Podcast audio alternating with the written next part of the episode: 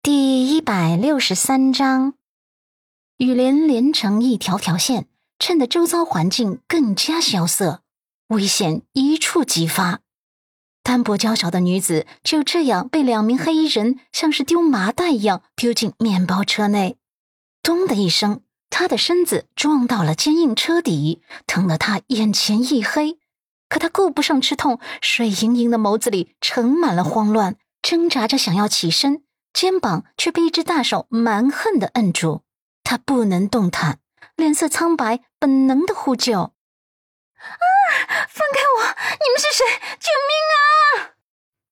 此刻的他就像是砧板上的鱼肉，任人宰割。他根本来不及看清面前男人的暴力，脑袋就已经被强按着撞到了椅背上，后脑勺一沉，瞬间失去意识，晕倒在车内。车内的黑衣男人这才放松了几分神经，四下张望后下车，将那辆倒在路上的电动车扔进草丛中，再上车，命令驾驶座的男人开车。被遮掉了车牌的面包车势如破竹一般冲进大雨中，然后消失在马路中。空荡荡的马路上只留下一连串的雨声。陆家。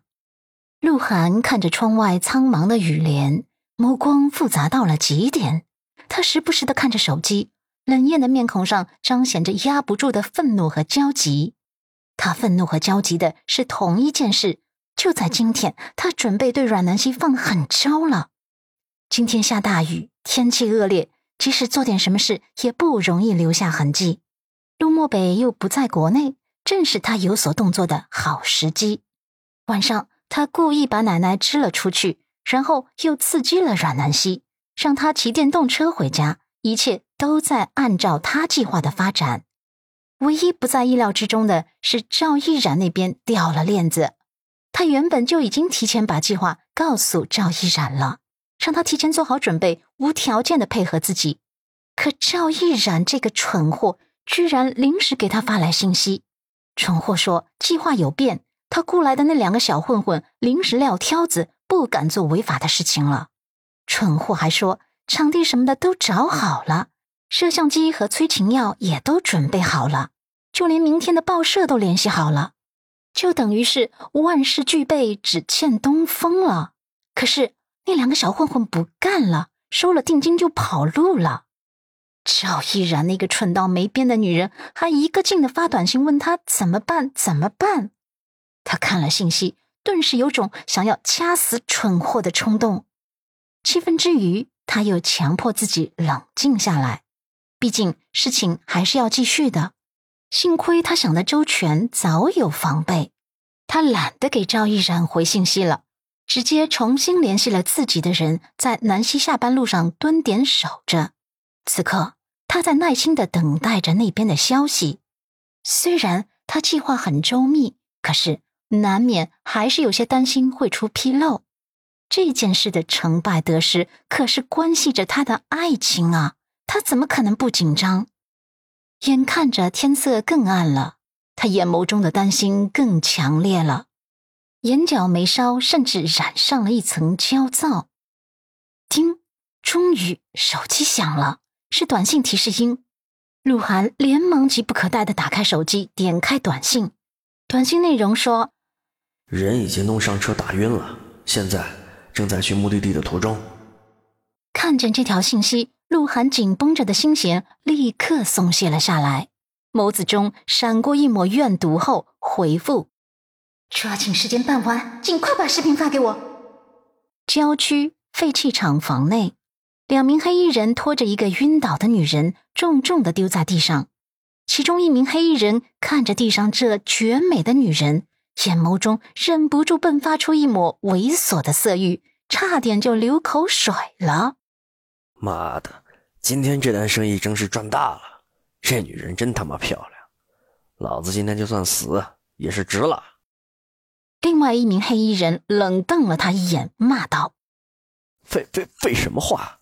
赶紧去找药办事儿，早早早点办完，早早早点收钱走人。”被呵斥的黑衣人连忙点头，转身去找药了。催情药就放在一边的柜子上，是早就准备好的，所以他抬眸就看见了。手中拿着催情药回来的时候，他的眸底是压不住的激动和兴奋。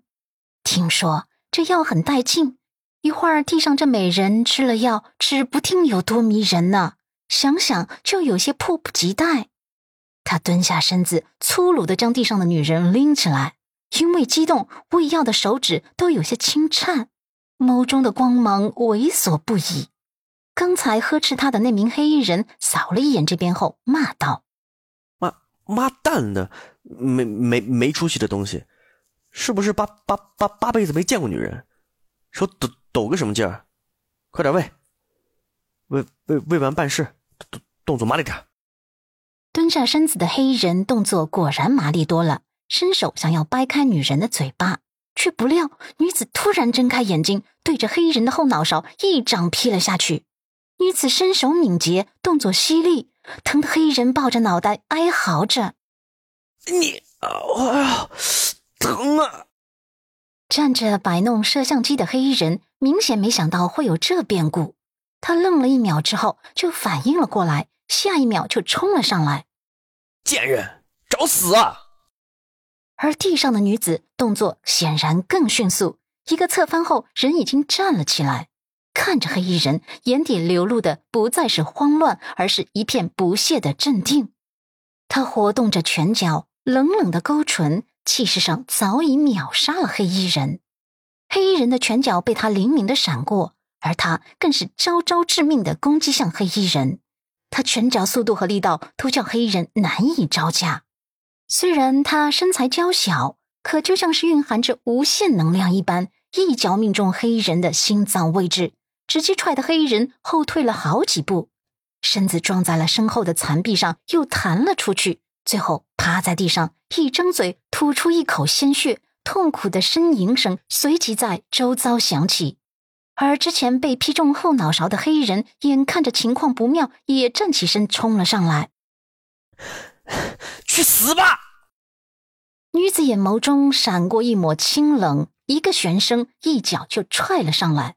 黑衣人躲闪开了，女子又是一拳砸过来。黑衣人反应不及，脸颊被砸了一拳，鲜血从鼻孔和嘴角流下来，疼得他眼底直冒火焰。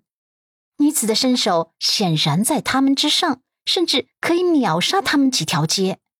几分钟过后，两名黑衣人全部都被打趴在地上，不能动弹，站也站不起来。这时候，女子一脚踩在其中一个黑衣人的后背上，冷冷逼问：“跟你们雇主联系的手机在谁身上？”黑衣人眼眸中的怒气冲天，握着拳头不吭声。女子眼眸中一抹杀气闪过，直接从腰际摸出一把军事刀，对着男人的胳膊毫不迟疑的用力。黑人疼得惨叫不已，再也把持不住了。哟哟哟！在在在在我身上，在在在我身上！女子翻出黑衣人的手机，用他的指纹解锁，然后给刚才联系的那个未知号码发去了短信。